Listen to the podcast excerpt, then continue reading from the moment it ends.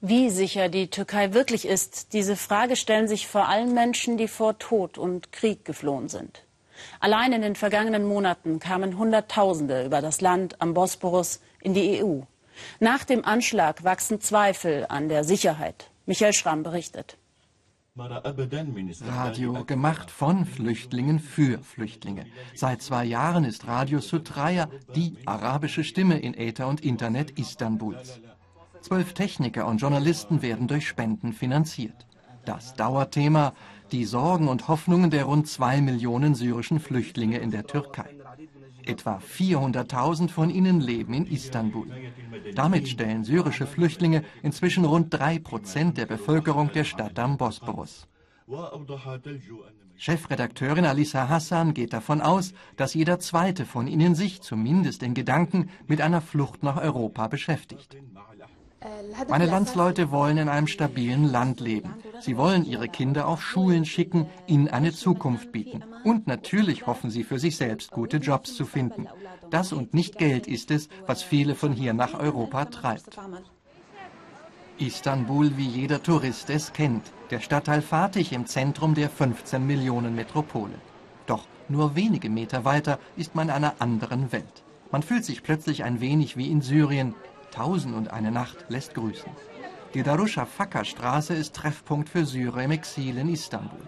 Die meisten von ihnen kamen, um für ein paar Monate dem Krieg zu entfliehen, doch viele sind nun Jahre hier und werden wohl auf unabsehbare Zeit Flüchtlinge bleiben. Mohammed Ahmad traf vor einem Monat in Istanbul ein. Er ist aus dem syrischen Palmyra geflohen.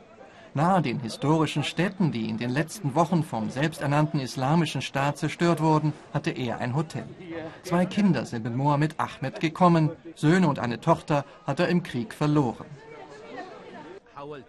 Ich habe mich wieder und wieder beworben, vor allem bei Restaurants. Ich würde auch als Tellerwäscher für wenig Geld arbeiten, doch niemand will mich einstellen. Da Mohammed Ahmad keine Arbeit findet, muss er vom Erlös seines verkauften Goldes leben. Nur wenige Meter von der syrischen Straße entfernt hat er für etwas mehr als 100 Euro monatlich eine 15 Quadratmeter große Wohnung für seine vierköpfige Restfamilie gefunden. Doch jetzt geht ihm das Geld aus. So ist seine Zukunft ungewiss. Ich wünsche so sehr, ich könnte nach Europa gehen. Aber ich kann mir das einfach finanziell nicht leisten. Und ich will es nicht illegal tun. Ich will nicht das Leben meiner Familie aufs Spiel setzen. In unmittelbarer Nachbarschaft der syrischen Straße die Hilfsorganisation Ulama Sham, finanziert durch Spenden. Wer an syrische Flüchtlinge in der Türkei denkt, denkt an Zelt- und Containerlager. Dabei leben dort gerade mal 270.000. Fast zwei Millionen aber wohnen zur Miete, bei Freunden und Verwandten oder unter freiem Himmel. Sie bekommen praktisch keine staatliche Hilfe. Hier gibt es wenigstens in regelmäßigen Abständen ein Nahrungspaket. 27.000 Familien sind hier registriert. Etwa 2.000 beziehen Unterstützung.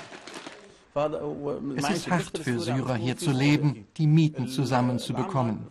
Besonders schwierig ist es, Arbeit zu finden. Zudem braucht man dafür eine Arbeitserlaubnis. Und dafür wiederum braucht man Übersetzer. Und die kosten Geld, Geld, das viele nicht haben. Die meisten Hilfssuchenden wollen nicht gefilmt werden. Einerseits ist man stolz. Andererseits fürchten jene, die Verwandte in Syrien haben, noch immer die Geheimpolizei Assads. 27 durch Spenden finanzierte Hilfsbüros in Istanbul bieten gebrauchte Kleidung, Medizin, Sprachkurse und ein wenig Schulunterricht für die Kinder. Trotzdem, es gibt Obdachlosigkeit unter den syrischen Flüchtlingen Istanbuls, auch wenn diese stark abgenommen haben soll. Wir machen uns auf die Suche nach ihnen, doch wir finden ganz andere Syrer. Diese Gruppe versammelt sich vor ihrer Flucht. Schon morgen soll es für sie nach Griechenland und dann nach Deutschland gehen. Wir waren eine Woche in der Türkei. Wir haben gesehen, für Syrer ist es hier nicht einfach. Zwei Dutzend Flüchtlinge verlassen Istanbul, doch neue sind bereits auf dem Weg hierher. Für Syrer wird Istanbul auch in Zukunft Ziel und Durchgangsstation zugleich bleiben.